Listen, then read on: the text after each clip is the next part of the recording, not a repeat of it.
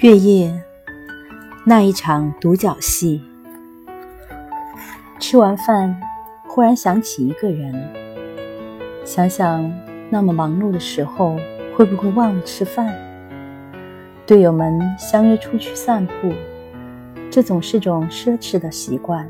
对于我来说，更多的时候，我喜欢就在这样的将夜未夜的时候，等待月光的洗礼。闻闻风的味道，也许更能让自己感受到平和。本来希望能写下些什么，至少让自己在很久的以后也不至于忘记今天想念的感觉。却没想到去 MSN 的 blog 时，一个怎么也想不到的人给我留下了一句：“喜欢感情泛滥，似乎是你的性格。”这总是我意想不到的人，一句话打乱了思绪，一塌糊涂，让我也无法在混噩中仔细思索，不可终日。其实，我只是在这样的月夜，想起了那样的一个人，尽管如此缥缈，却总忍不住朝向有他的方向寻索。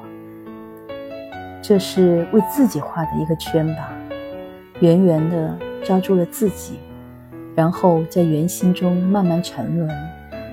也许，总只会有这样的结局，因为所有的东西从一开始就是个错误，错误的开始只能带来悲伤的结局。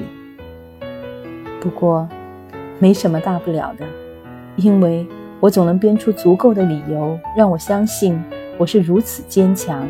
坚强的可以面对所有的未知，我总只能是我了，因为早已无可自拔地爱上了这样的自己。无论生活角色如何改变，也无法爱少自己一点。人生就好像一部独角戏，自编自导自演。爱上了固然是好，爱不上也没关系。因为我总是不会离开自己的。剧终时或许没有掌声，但至少我快乐。